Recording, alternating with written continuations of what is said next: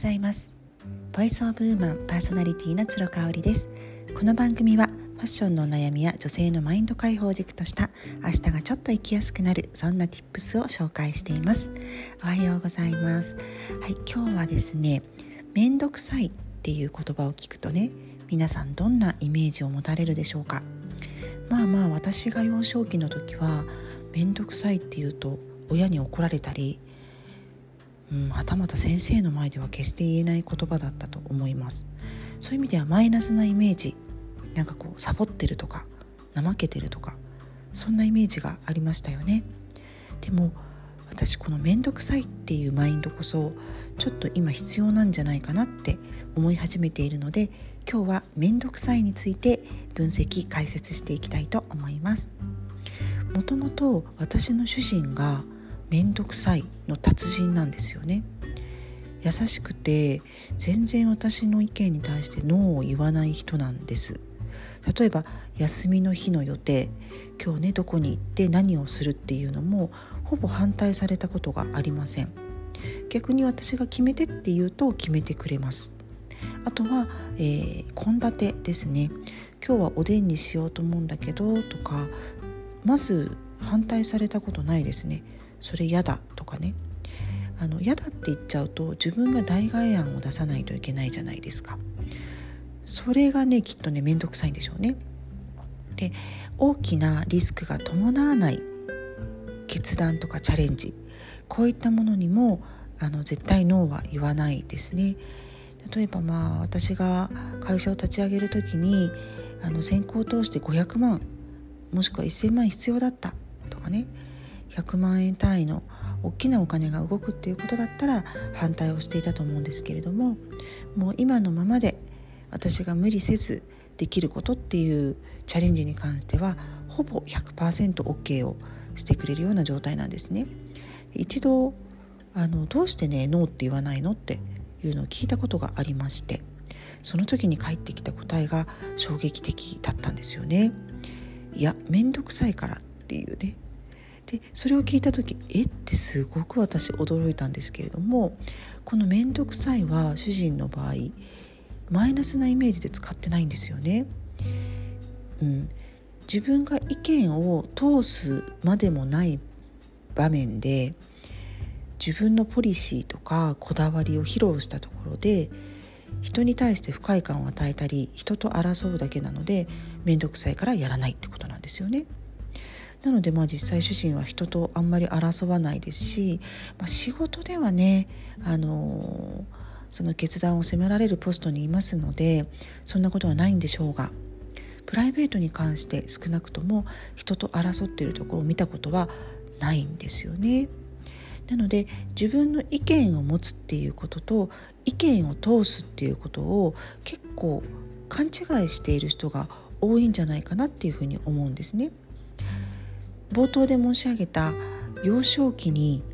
面倒くさいって大人に言えなかったっていうねこれっていうのは意見を持っていないっていうことを怒られていたわけで頑固に自分の意見を通しまくるっていうことに関してではないっていうことなんですよね。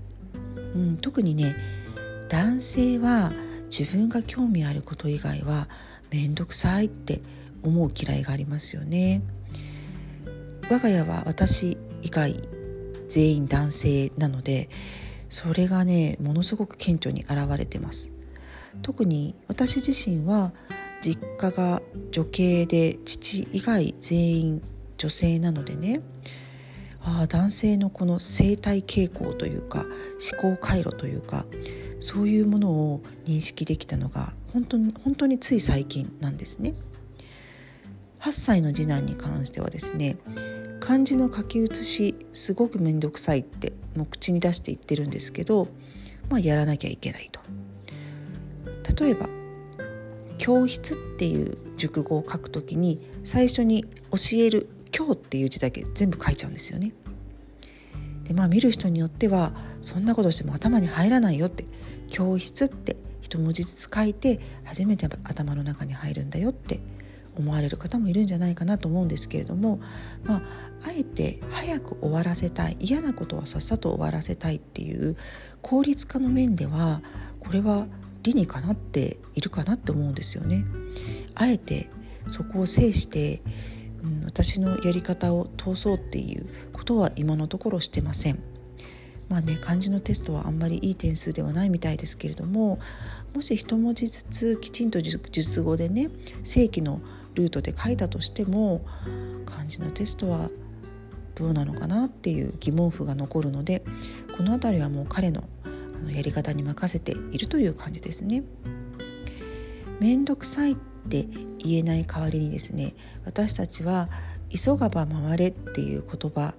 とかあとはこう時間を丁寧に時間をかければすごくいいものが出来上がるっていうバイアスがかかっているんですよね。ただ急いでいれば近道すればいいんですよ。うん、時間をかけなくても美味しいものとかいいものっていうのは生み出せるんですよっていうところを今日は申し上げたいなっていうふうに思います。効率化自体が安心幸せっていうふうに認識する人もいてその人たち自身が結構本当に安心して幸せに過ごしているんだよなと逆を言えば急がば回れっていう考えや丁寧に時間をかければいいっていう風なバイアスがかかってる人で幸せ幸福感を持っている人っていうのは実はそんなに多くないんじゃないかなっていうそういう事実なんですよね。この私のね家族の傾向、うん、めんくさいっていうね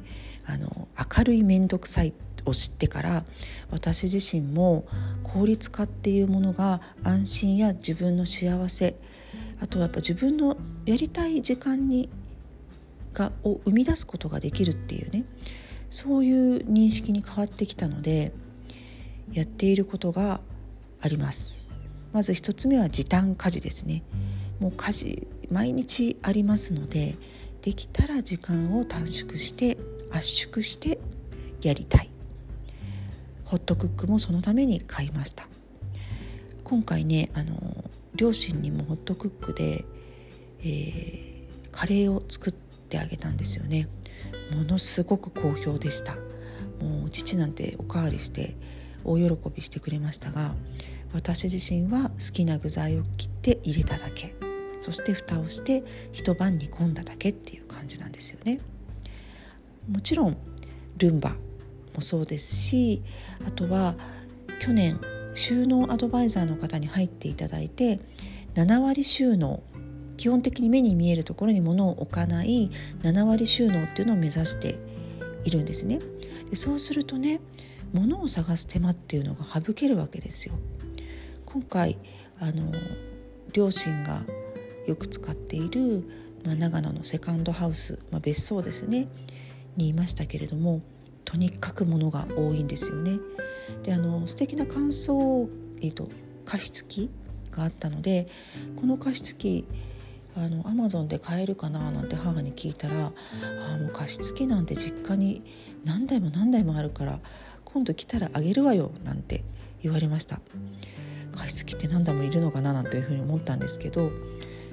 うちはきっと加湿器はないのはもう分かっているし、まあ、必要とあれば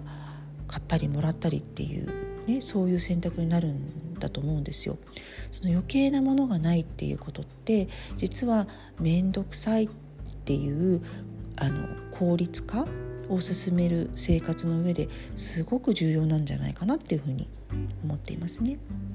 あと2つ目は朝時間の充実です。やっぱ朝ってねめちゃめちゃ脳がクリアなので効率的に物事が進められるんですね。本を読んでも、うん、パッとこう自分に必要な知識が頭の中に入ってくるとか、うん、なんかダラダラダラダラ読んでても全然頭に内容入ってこないなって時ありますよね。だいたいそれってねお昼を食べた後とかね夕方ちょっと疲れてきていたりとかっていう時間だったりするんですよね。そういう意味ではやっぱり朝時間にこう自分がやりたいことをギュッと凝縮してやってしまうっていうのはあの面倒くさいを進める上ではすごく効率的です。あとはね最後なんですがこれ子供への過度な干渉っていうのって実はすごく面倒くさいじゃないですか。子供のためを思ってとかうん、なんかこう子供を監視しているようなことね。あのゲームの時間を決めたりとかテレビの時間を決めたりとか遊ぶ時間を決めてこう子供なんか自分ではパッとやめてあの次のスケジュールに移るってことはありえませんのでやっぱり親がコントロールして干渉していきますよね。それってね結局面倒くさいんですよね、うん、やっぱ自分の時間は自分のために使いたいのでそういう意味ではもうあの朝のこの時間はこれをやるって決めてやったらもうその後は何をしてもいいよっていうスタンスにしてあげると自分がとにかく楽親の方が楽かなっていうふうに思います。とはその子供のためとかねあなたのためっていう概念を捨てるっていうこともすごく大事かなっていうふうに思います。今日はめんどくさいのすすめについてお話ししました。最後まで聞いていただいてありがとうございました。それではまた明日。